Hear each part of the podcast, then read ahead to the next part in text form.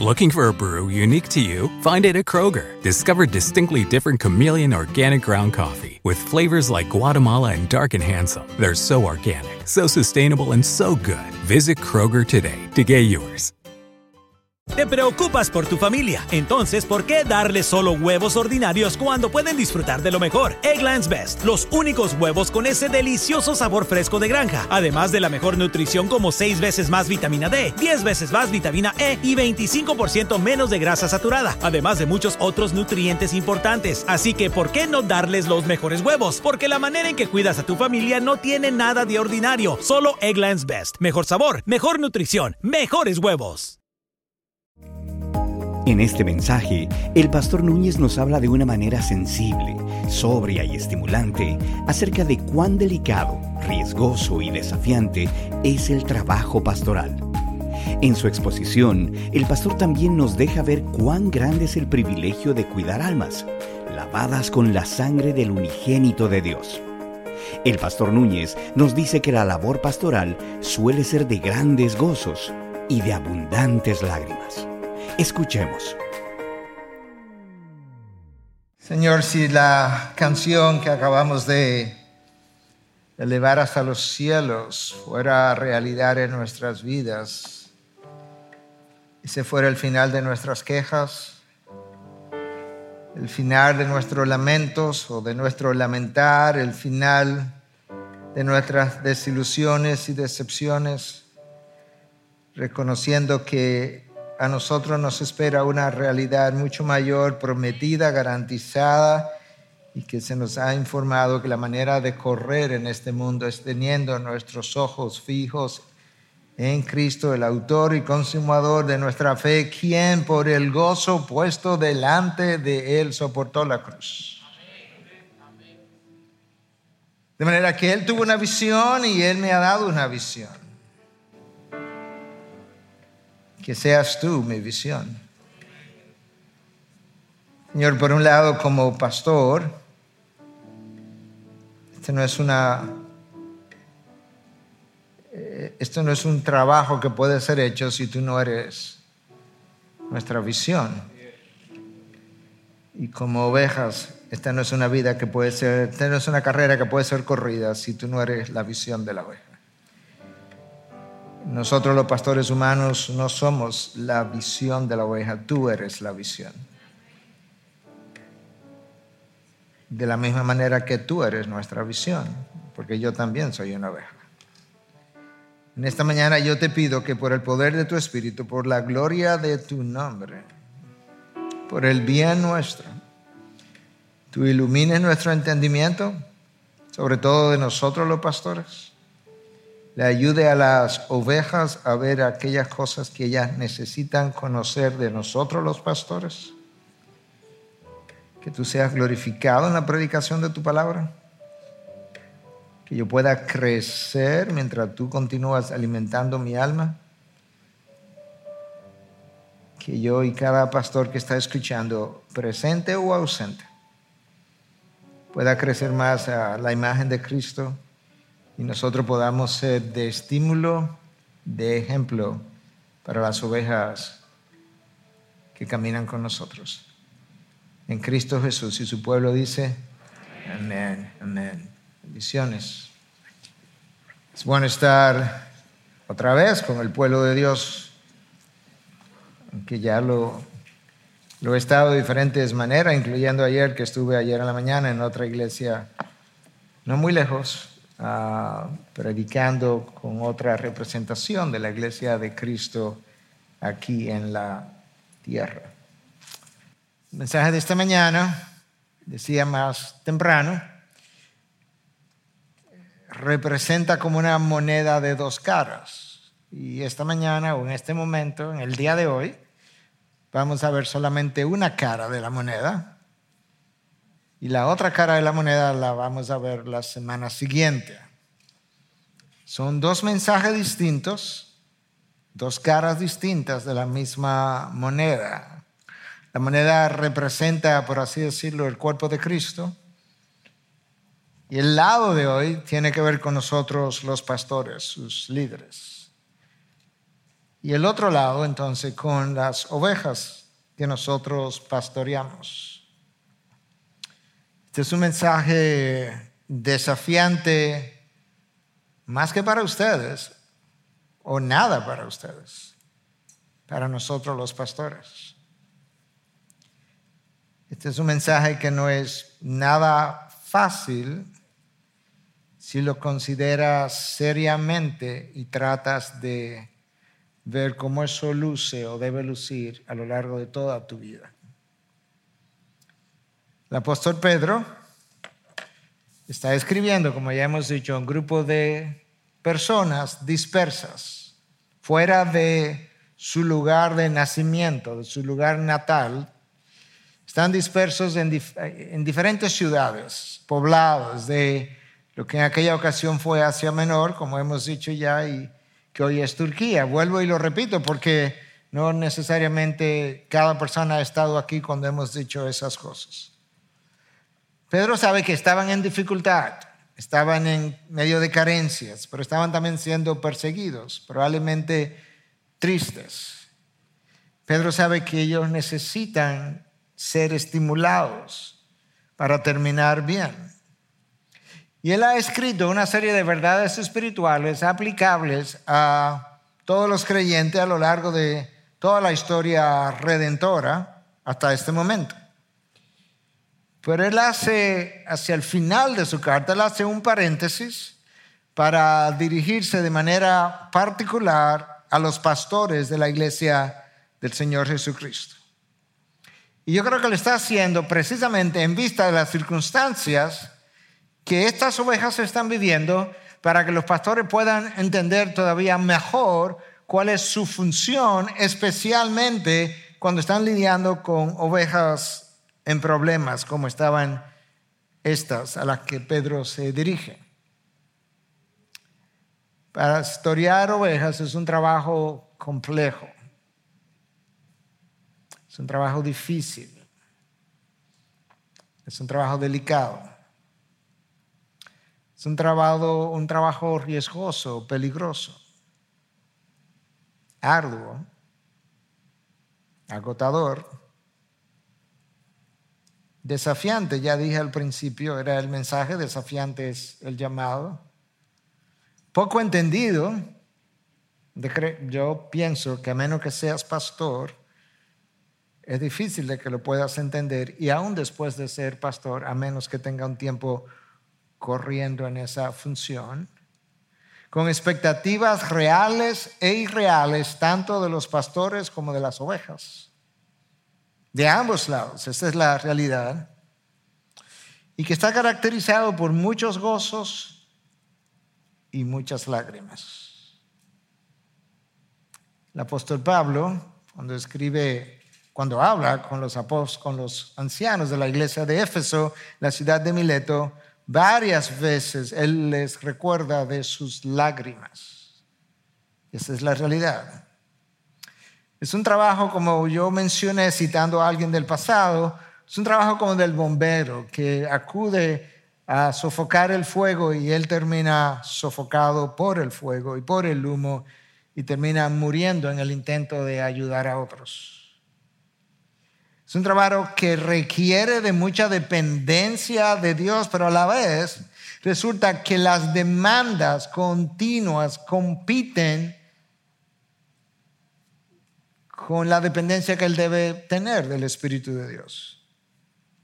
Es un trabajo que requiere una relación íntima con Dios, pero de nuevo, aunque esa relación íntima con Dios debiera estar en primer lugar, lo urgente frecuentemente desplaza lo prioritario y si eso se prolonga en el tiempo, lo más probable es que el pastor termine por sucumbir, como hemos visto tantas veces en los últimos años.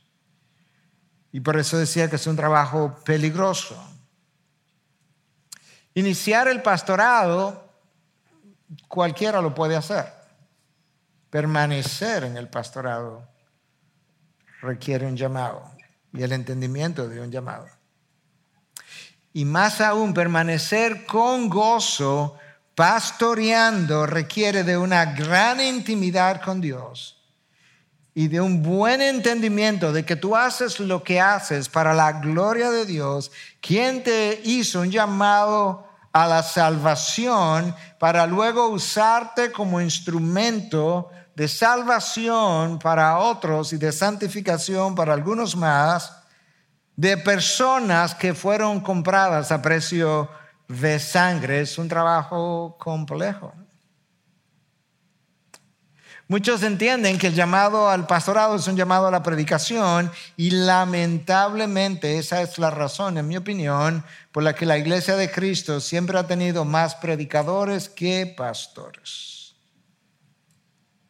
En cierta forma, predicar puede ser aprendido en un aula de clase porque lo que es la técnica de exégesis, de hermenéutica, la oratoria, gente incluso en conversa toma cursos de oratoria y puede lograr aprender muchas de esas técnicas, pero pastorear se aprende al lado de ovejas. Es un trabajo delicado, pero aún así yo no lo cambiaría absolutamente por nada debajo del sol si se me ofreciera. Y yo digo esto porque es un gran privilegio dar tu vida para servir a aquel quien ya dio su vida por ti, para cuidar ovejas que te van a costar sudor, pero que ya a él le costó sangre. Y es por eso que yo creo que vale la pena realizar el trabajo si Dios te ha llamado. Quiero leer el texto, un texto breve, cuatro versículos nada más, del capítulo 5 de la primera carta del apóstol Pedro. Y esto es lo que dice.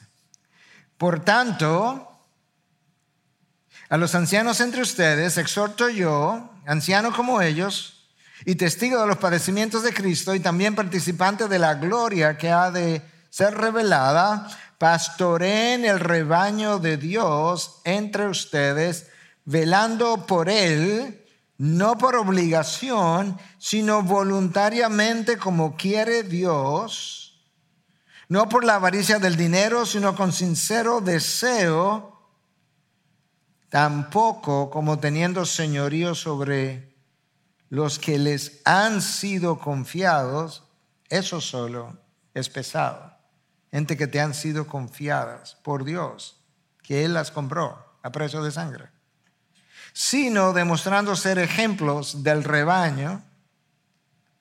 Cuando aparezca el príncipe de los pastores, ustedes recibirán la corona inmarcesible de gloria. El texto que leímos comienza con la frase por tanto. Y como hemos dicho otras veces, inmediatamente tú concluye que lo que sigue tiene conexión con lo anterior. Y si tú lees lo que está en los dos o tres versículos anterior a este texto, tú comienzas como a preguntarte si Pedro no nos está ayudando a entender la enorme responsabilidad que tenemos en este sentido. Él había dicho apenas dos versículos antes que es tiempo de que el juicio comience por la casa de Dios. Hmm. Y en ese contexto, uno o dos versículos más abajo, entonces Pedro dice, por tanto, quizás como Dios se propone en algún momento pasar disciplina a su iglesia, nosotros los pastores estamos en necesidad de entender todavía más cuál es la encomienda Él nos ha entregado, debiéramos quizás recordar mejor cuál es nuestra responsabilidad, qué es lo que Dios espera de nosotros, porque ciertamente cuando Dios se proponga disciplinar su iglesia, sin lugar a dudas comenzará por nosotros los pastores. Santiago 3.1 nos recuerda eso cuando dice, hermanos míos, no os hagáis maestros muchos de vosotros sabiendo que recibiremos mayor condenación. No nos está diciendo que nos va a enviar al infierno a nosotros los pastores, pero sí nos está diciendo que al que mucho se le da, mucho se le pide.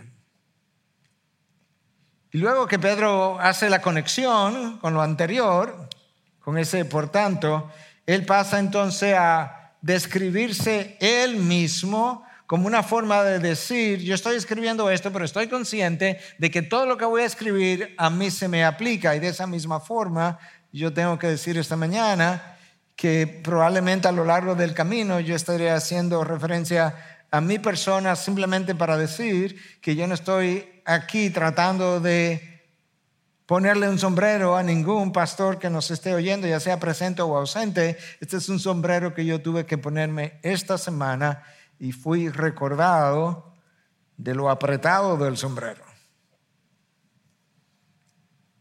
Es claro a quién Pedro se está refiriendo. Él dice a los ancianos entre ustedes. Es como, yo voy a hacer el paréntesis, yo le voy a hablar a un grupo de personas entre ustedes, que son los líderes del pueblo de Dios. Pero inmediatamente después, él hace un aclarando, a los ancianos entre ustedes, coma, yo anciano como ellos.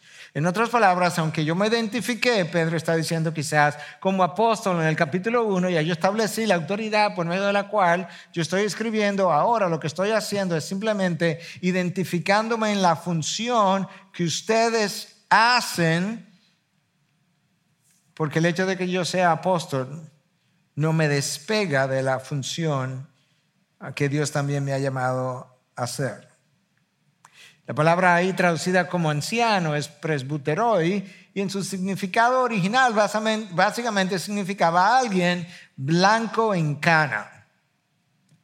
Literalmente. Alguien de cierta edad, con cierta experiencia, con cierta reputación entre el pueblo, que entonces el pueblo reconocía como líder moral, espiritual sobre ellos. Eventualmente esa idea evolucionó un poco para referirse a lo que hoy nosotros conocemos como ancianos, pastores, obispos, la misma cosa. Y luego Pedro dice, yo testigo de los padecimientos de Cristo. Primero se identifica como anciano, luego como un testigo de los padecimientos de Cristo. Pedro no estaba diciendo, yo estaba ahí al pie de la cruz cuando crucificaron a Cristo, porque probablemente no lo estaba, todos lo abandonaron, pero Pedro sí fue testigo de los padecimientos del Señor Jesucristo. Pedro vio claramente cómo en el último año del ministerio de Jesús se levantó la oposición Primer año realizado en el sur de Israel, en la provincia de Judea, fue un año prácticamente del anonimato. Poca gente conocía que el Mesías estaba entre ellos. El año del anonimato, segundo año, segundo año, el año de la popularidad.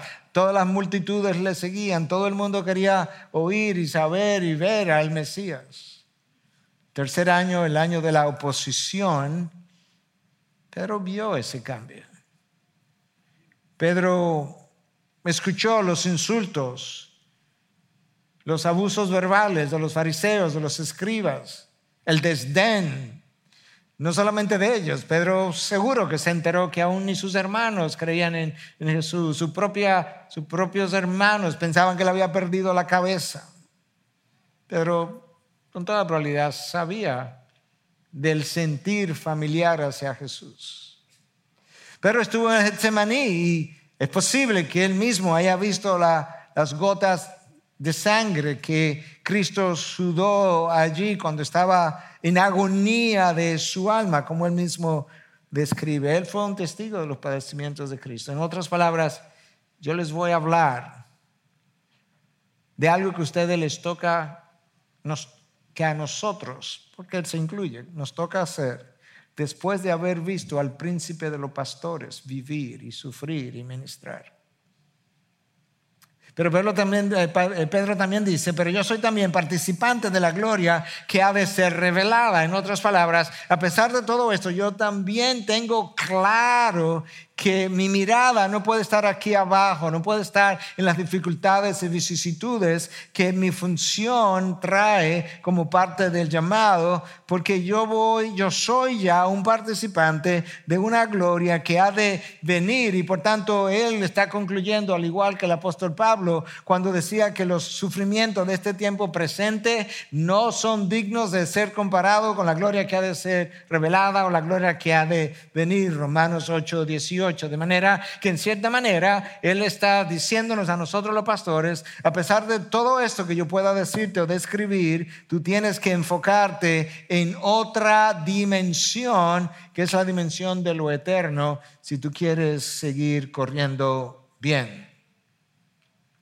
De forma que nosotros los líderes podamos no enfatizar, subrayar, darle color a los tropiezos de las ovejas, a los dolores inherentes al llamado, sino más bien que hagamos como Cristo y por el gozo puesto delante de nosotros podamos correr bien.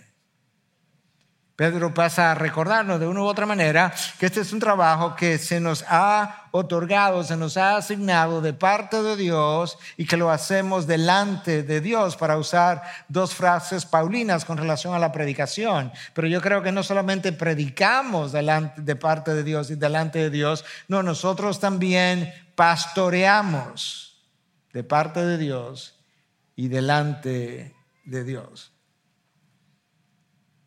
Pedro nos llama a pastorear el rebaño entre ustedes. Yo no sé si Pedro estaba pensando en esto que voy a mencionar, pero a mí sí me llevó a pensar en esto.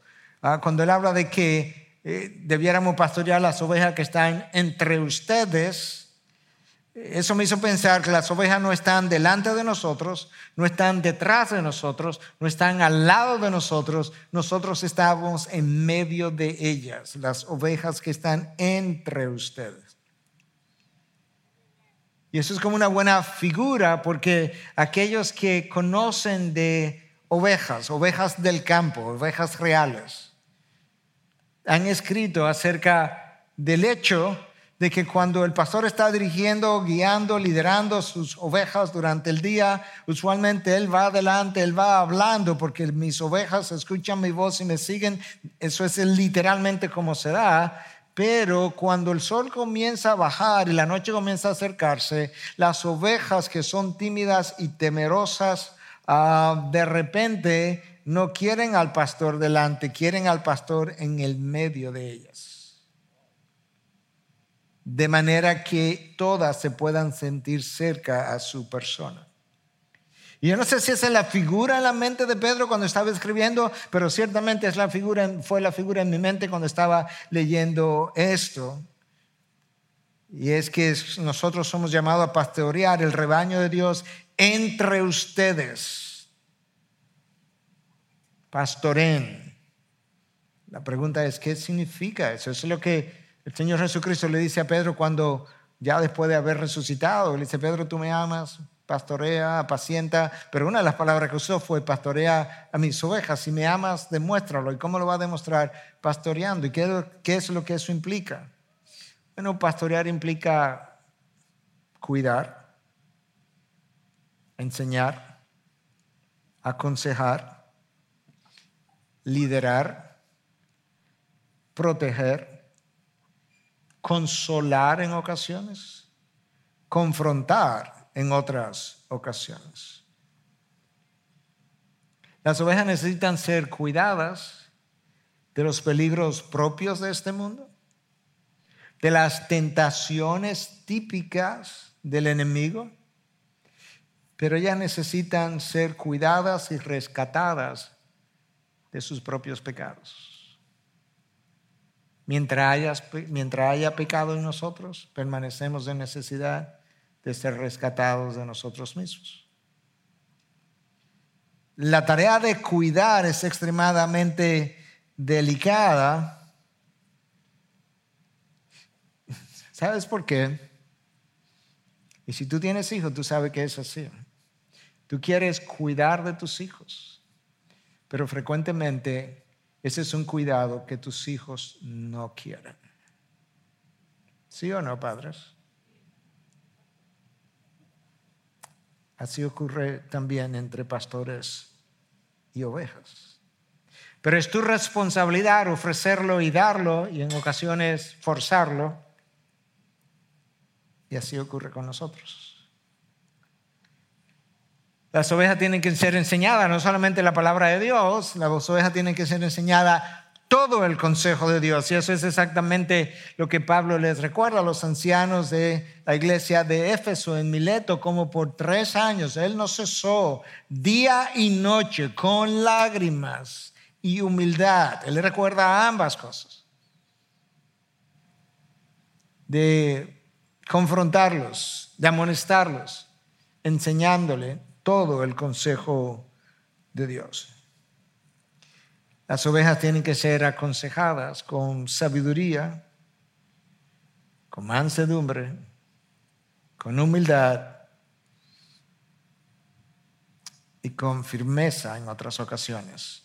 Y los padres que están aquí saben que a ellos le ha tocado la oportunidad múltiples veces de hacerlo exactamente igual. Y mantener ese balance no es tan fácil para personas caídas como nosotros. Las ovejas tienen que ser liberadas.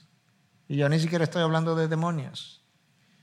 Las ovejas se enredan en sus propios pecados y consecuencias. Y una de las funciones del pastor es precisamente tratarlas de liberar de cosas, de trampas donde ellas han caído. En ocasiones las ovejas, aquellos que crían ovejas en el Oriente Medio o Medio Oriente, hablan de que las ovejas le caen unas moscas que revolotean en la cabeza y muerden y pican y a veces se le meten entre las narices y las ovejas se desesperan tanto que a veces se chocan contra una pared o contra un árbol tratando de, de deshacerse de estas de estos insectos y que el pastor de oveja tiene que sentarse con ellas y con aceite comenzar a remover estas moscas que se han encrustado en, sus, en su piel. Y quizás por eso el Salmo 23 habla de que, ¿qué cosa? De que Él unge mi cabeza con aceite. El pastor tiene que liderar esas ovejas. Y él tiene que liderarlas, pero para liderarlas, él tiene que cultivar su carácter de manera intencional. Es un trabajo complejo. Porque nosotros los pastores tenemos que recordar todo el tiempo que nosotros jamás podremos llevar este sermón donde mi vida no está. Yo jamás podré llevar al pueblo de Dios donde mi carácter no ha llegado. Eso es una imposibilidad. Yo no puedo sanar, ningún pastor puede sanar el corazón de otros si mi corazón está enfermo. Él tiene una función triple, él tiene que ser un, él tiene que hacer la función de profeta, si por profeta entendemos la exposición de la voluntad de Dios, como lo hizo el profeta del Antiguo Testamento, ahora nosotros lo hacemos a partir de, él, de la Biblia ya revelada y completada. Él tiene que hacer una función sacerdotal que tiene que ver con el cuidado de la oveja, la intercesión por la oveja, la sanación de la oveja. Y él tiene que hacer un cuidado de líder, funciones que estaban en tres personajes diferentes en el Antiguo Testamento. Por alguna razón, Dios decidió en el Nuevo Testamento ponerla sobre una sola persona. Sin embargo, cuando todo es dicho y hecho, el pastor tiene que recordar que en su forma más básica, él es simplemente un siervo para su gloria. Ese es el título de mi mensaje, siervos para su gloria. Antes de ser una celebridad, ese pastor es simplemente un siervo con una vasija y una toalla en la mano. Antes de él querer ser un influencer, él es un lavapié. En un aposento alto donde nadie ve, donde nadie vio, donde no habían camarógrafos ni celulares para tomar fotos y mucho menos redes para subirla, donde él va a hacer lo que va a hacer en el anonimato, simplemente para la gloria del Dios que sí. En su forma más básica, Él es un administrador de los misterios de Dios. El pastor necesita prestar atención a la vida de Jesús descrita aquí. Y cuando él presta atención a la vida de Jesús descrita aquí, él aprende o recuerda que el mejor adorno de su enseñanza es una vida de servicio. Este verano, si buscas productos que hidraten y que te den una piel firme sin gastar una fortuna, cuenta con Olay. Primero elimina las impurezas con el limpiador Olay Collagen Peptide 24 Cleanser. Después aplica el hidratante Olay Collagen Peptide 24 Moisturizer en el lindo frasco blanco. Es libre de fragancia y en solo dos semanas notarás una piel más firme. Prepárate a lucir tu mejor rostro. Ahora obtén 2 dólares de descuento en ambos productos. Encuéntralos en tu tienda más cercana y en olay.com. Cuando él se detiene a leer los evangelios para verse a sí mismo en ellos o para comenzar a copiar lo que en ellos se dice de Cristo, él comienza a descubrir o a recordarse que ninguna tarea es tan pequeña como que él no pueda hacerla y eso incluye lavar los pies. Él se da cuenta como decía Chuck Swindoll en una ocasión, que la rama que más se dobla hacia abajo es la que más fruto tiene. Y por eso Cristo descendió de su gloria y siguió descendiendo hasta tocar la tierra y luego sobre sus rodillas hasta lavar los pies. Cuando él observa la vida de Cristo, él se percata que el servir no te rebaja, más bien ennoblece tu persona y tu llamado. Y él descubre que la medida de su liderazgo no está dada por el número de personas que le sirven. En ocasiones he estado en reuniones donde la gente comienza a preguntar, ¿y cuántos pastores ustedes tienen? ¿Y cuántos diáconos ustedes tienen? Y yo me quedo pensando, ¿qué tiene eso que ver con nada? La pregunta es, a cuántas personas tú le sirves, no cuántas te sirven a ti. Nosotros no podemos ver el pastorado como una profesión porque no lo es. Porque cuando lo ves como una una profesión, el pastorado pasa a ser un trabajo para el cual tú eres contratado y cancelado, en vez de verlo como una oportunidad para repetir las palabras de Cristo cuando Él dijo, yo no vine para ser servido, sino para servir. Es un trabajo arduo, es un trabajo difícil, poco entendido y no siempre apreciado. El pastor es un expositor de su palabra, pero no de la suya. Y él tiene que recordar eso. Él es un cuidador de almas que le pertenecen a otro. Otro que es su amo y que pagó por ellas. El pastor necesita conocer dónde están las ovejas. Necesita conocer a dónde Cristo quiere que ellas sean movidas, porque su función es tomarla de donde ellas están a donde Dios quiere que estén y eso no es tan fácilmente discernible como pudiera parecer. El autor del libro o de la epístola a los hebreos nos recuerda, escuchan, el capítulo 13, versículos 20 y 21, y que el Dios de paz, que resucitó de entre los muertos a Jesús nuestro Señor, el gran pastor de las ovejas. Él es el pastor. Por eso es que algunos de ustedes, cuando yo he firmado, algunos de ustedes que conocen, que conocen el idioma inglés, yo he firmado en ocasiones Miguel, your under shepherd, o Miguel, tu pastor debajo de otro pastor, porque eso es lo que soy. Aquí está. Cuando venga el pastor, el gran pastor de las ovejas, mediante la sangre del pacto eterno, os haga aptos, claro, porque tú y yo no somos aptos. Que Él nos haga aptos. Él es quien hace la obra en toda obra buena para hacer su voluntad, obrando Él en nosotros. Claro, porque no somos nosotros los que obramos, es Él en nosotros. Lo que sea agradable delante de Él mediante Jesucristo, a quien sea la gloria por los siglos de los siglos. Amén. Él hace el trabajo, Él me hace apto, de Él es la gloria.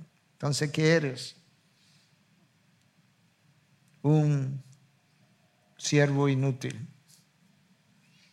Pedro me recuerda algo más. Me llama a pastorear el rebaño de Dios. En otras palabras, no es de ustedes, es de Dios, compradas a precio de sangre. Y por eso no es una profesión. En Bounds, en uno de sus libros sobre la oración, conocido como Poder a través de la oración, nos recuerda que el predicador, pastor, no es un hombre profesional su ministerio no es una profesión, es una institución divina, es una devoción divina. La iglesia que nosotros pastoreamos se supone que debe reflejar la gloria de Dios, tanto como el universo refleja la gloria de Dios. Pero la manera como nosotros pastoreamos pudiera ser que nosotros contribuyamos a reflejar dicha gloria o a empañar la gloria. Uf. Es un trabajo delicado. El pastor llamado por Dios tiene que recordar que él no puede aprender en un entrenamiento lo que se aprende de rodillas delante de Dios.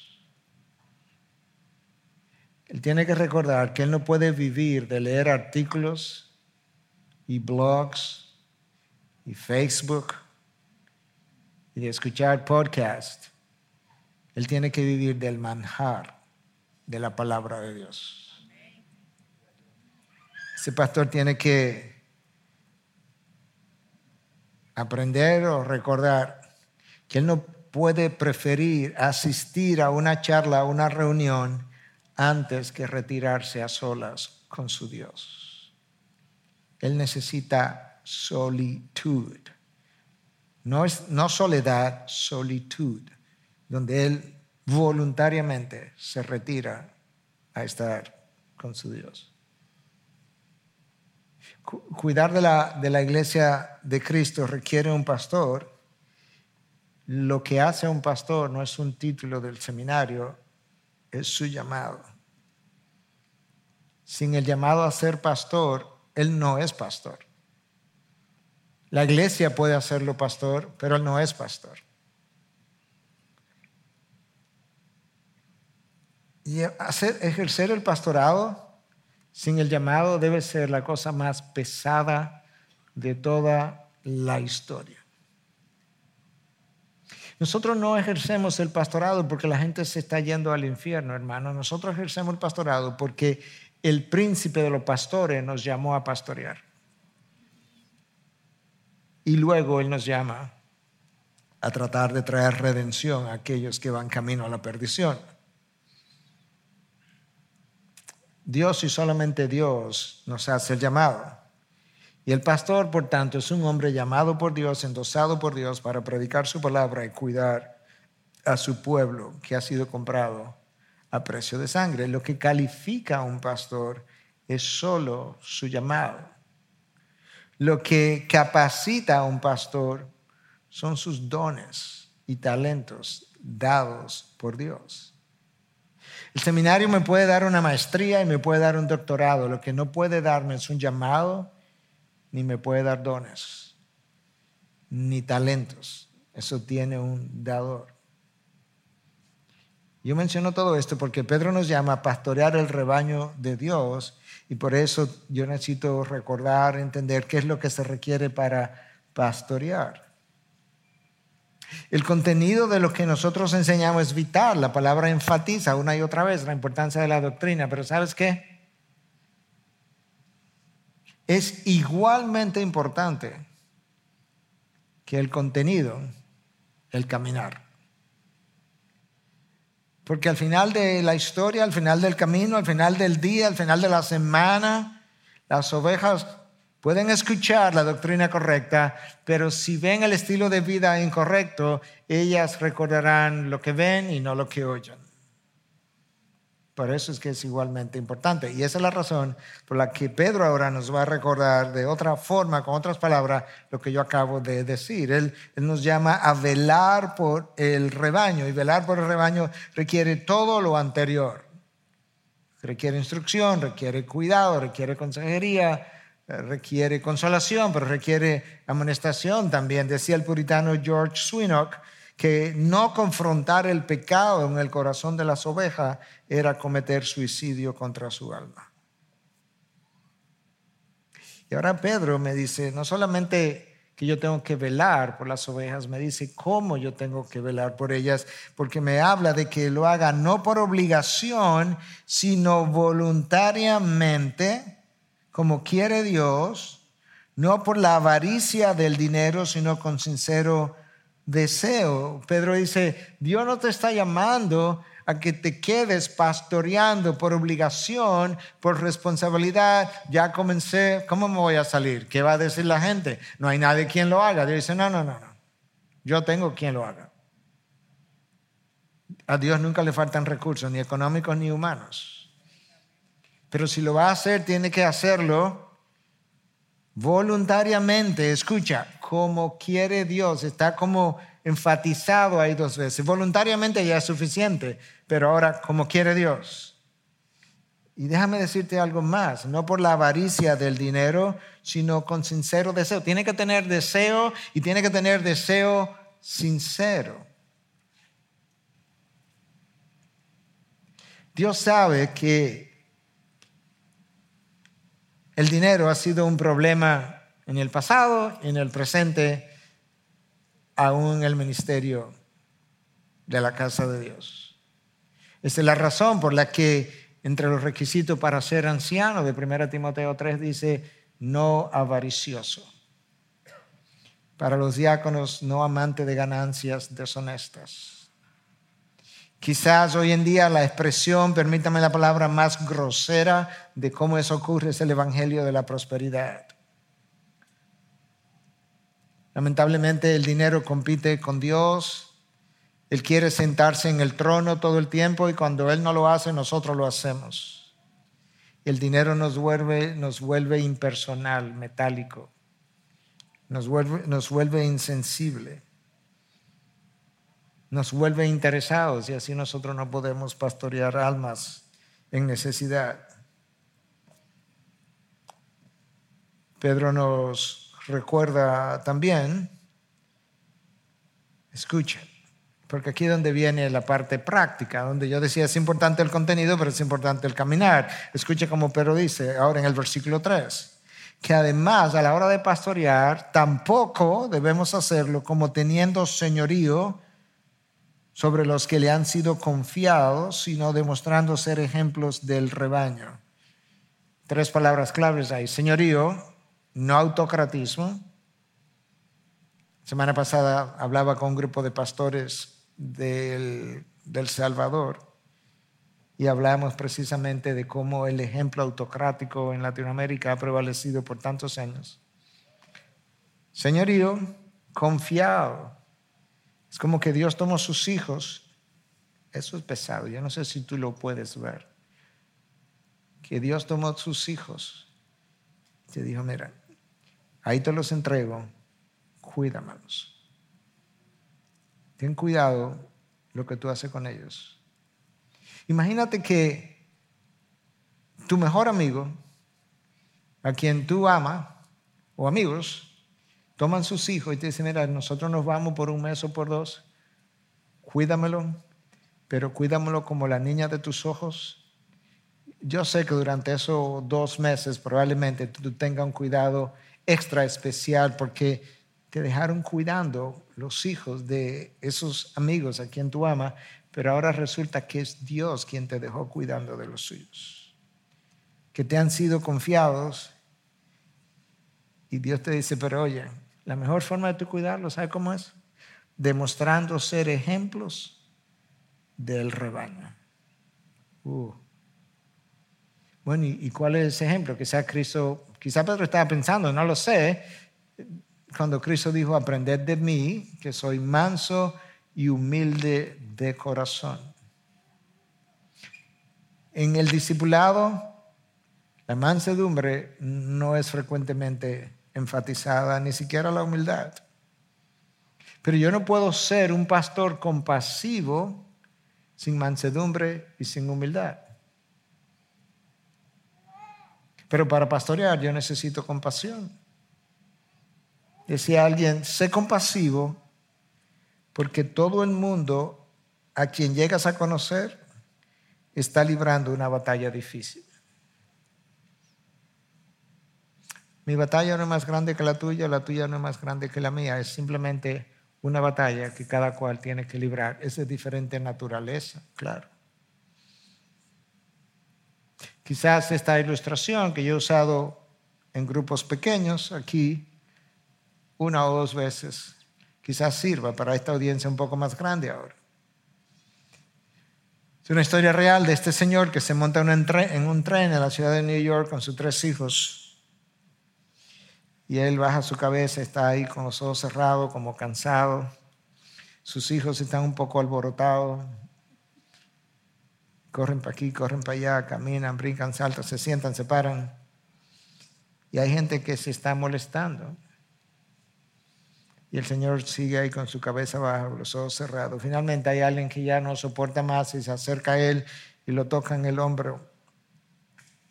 Dice, Señor, usted no está prestando atención a la conducta de sus hijos, usted como que debiera disciplinarlos. Y él levanta la cabeza y dice, yo sé. Pero es que nosotros venimos del hospital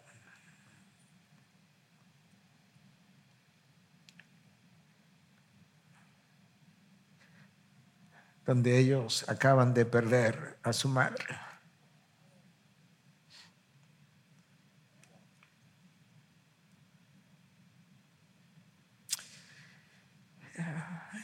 En el tren se produjo un silencio que tú podías oír un, como dicen en inglés, un alfiler si lo hubiese dejado caer.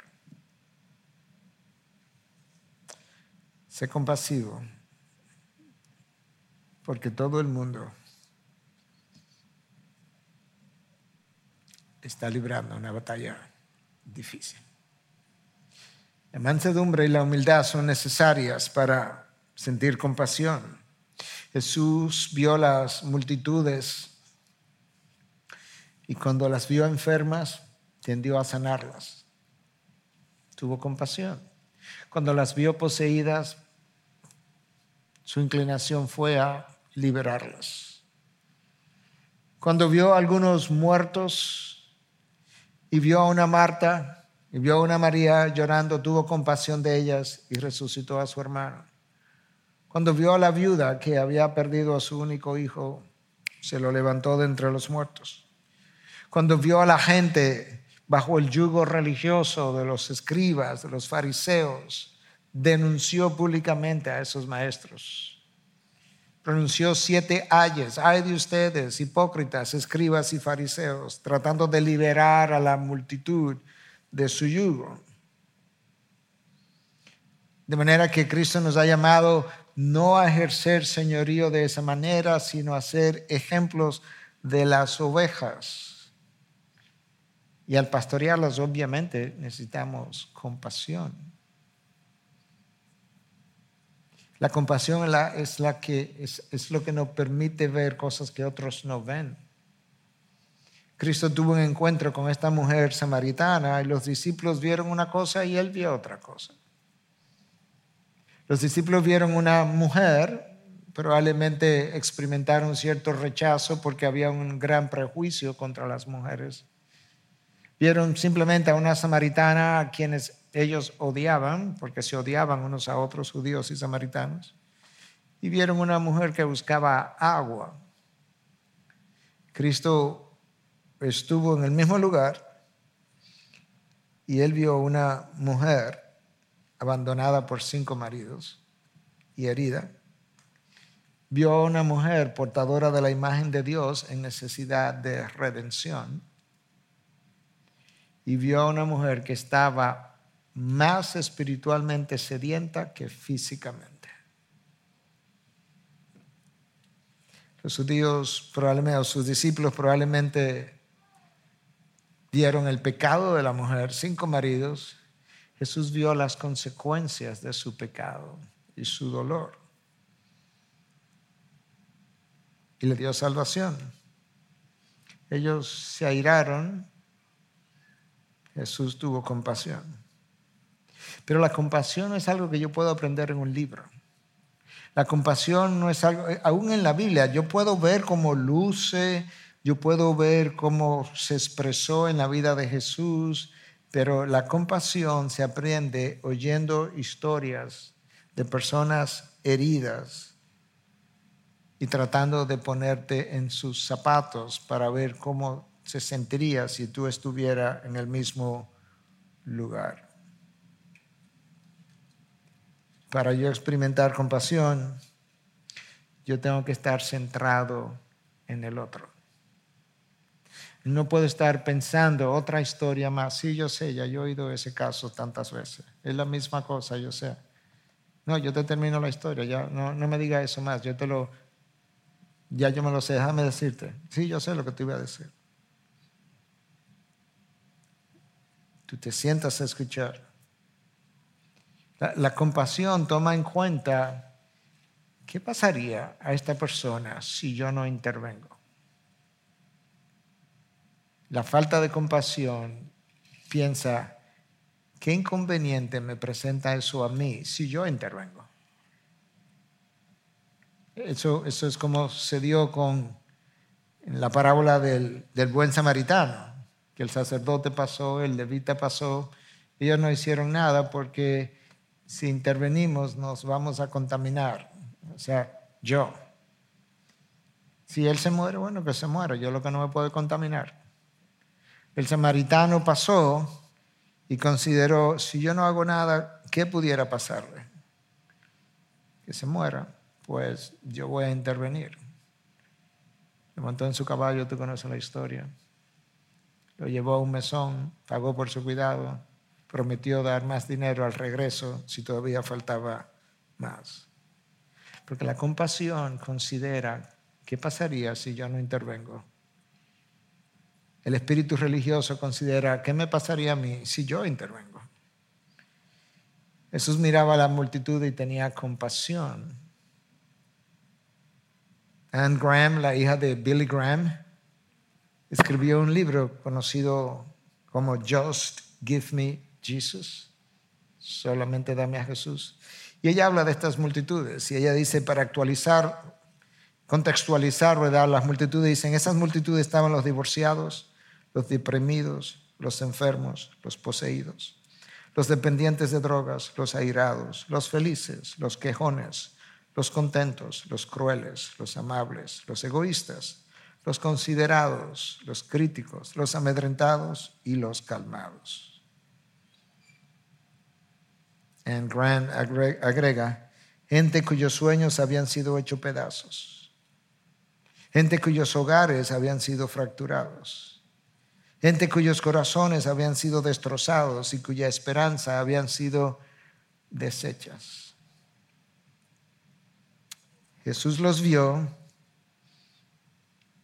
y vio cada una de esas cosas. los discípulos no lo vieron. Porque como no tenían compasión, no tenían ojos para ver. La compasión nos da ojos para ver lo que el otro no ve. El trabajo es arduo, va más allá de toda habilidad humana y es por eso que yo les ruego a nombre de todos los pastores nuestros que oren por nosotros, porque el trabajo va mucho más allá de toda capacidad humana. Pero Pedro nos recuerda que hay una recompensa que nos espera. Y cuando aparezca el príncipe de los pastores, versículo 4 y último, ustedes recibirán la corona inmarcesible, la corona inmarchitable de gloria. Amado pastor, si me estás viendo o me ves después, por igual, tu trabajo no es en vano. Tu trabajo no es en vano. No mire los rechazos que has recibido, mira al rechazado en la cruz. No mire tus heridas, mira las de Cristo.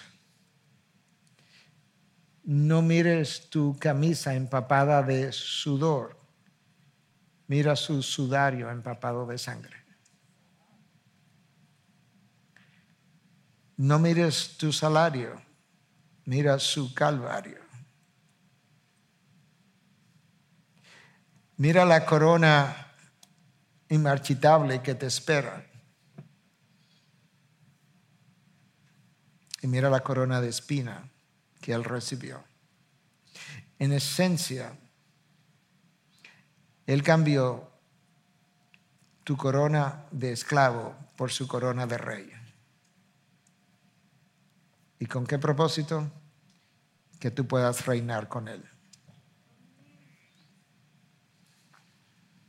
Ese es tu llamado. Ese es mi llamado. Amado pastor, al cerrar este mensaje, recuerda que tienes que cuidar de ti mismo antes de cuidar de otros. El apóstol Pablo le dijo eso a los ancianos de Éfeso. Cuida de ti mismo y de la doctrina, pero primero cuida de ti. Y luego le dice, y de la grey que Dios, en medio de la cual Dios te ha puesto. Recuerda que tú no fuiste hecho pastor por un comité de púlpito, sino por el Espíritu Santo. Recuerda que estamos construyendo o desarrollando su iglesia, no la nuestra. Por tanto, no temas, tenemos los recursos para hacerla, para hacerlo, porque es su iglesia. Recuerda las palabras del apóstol Pablo, que el pastor Luis ya leyó, pero mi versión es más resumida, un versículo, Colosenses 1:24. Ahora me alegro de mis sufrimientos por ustedes, pastores, nos vamos a alegrar de nuestros sufrimientos a causa de ustedes y en mi carne, completando lo que falta de las aflicciones de Cristo. Falta mucho por sufrir antes de que la causa redentora termine. Nosotros tenemos que alegrarnos de poder participar de las aflicciones que faltan. Y Pablo dice, yo hago mi parte por su cuerpo que es la iglesia.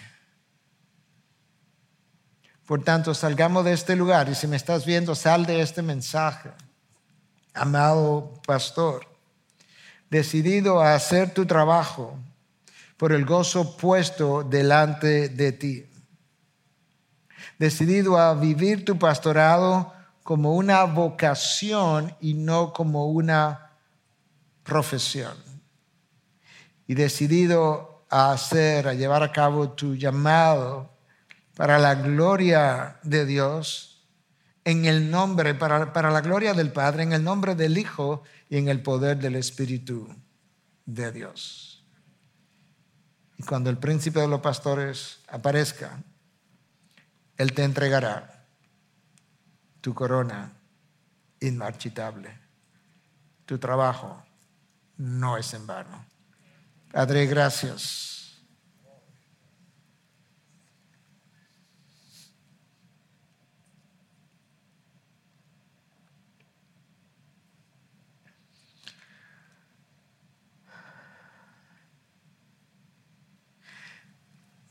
Gracias por entregarnos vidas que tú lavaste con la sangre de tu Hijo. Gracias por atreverte a confiar su futuro, su presente a nuestro cuidado. Yo te pido, Señor, no solamente por todos nuestros pastores y por mí mismo, te pido por todos los pastores de tu iglesia en el mundo de hoy a quien tú hayas llamado. Que por amor a ti mismo tú nos conceda lo que no tenemos. Para poder cuidar y en un momento de dificultad en medio del cual el mundo se encuentra y momentos peores que probablemente vendrán, nosotros podamos al igual que estos pastores a, lo que, a los que Pedro estaba llamando, en un momento de dificultad también, que nosotros, al igual que ellos, podamos llevar a cabo nuestro llamado para la gloria de tu nombre, confiando en el gozo que está puesto delante de nosotros, que también podamos soportar nuestra propia cruz. En Cristo Jesús. Amén.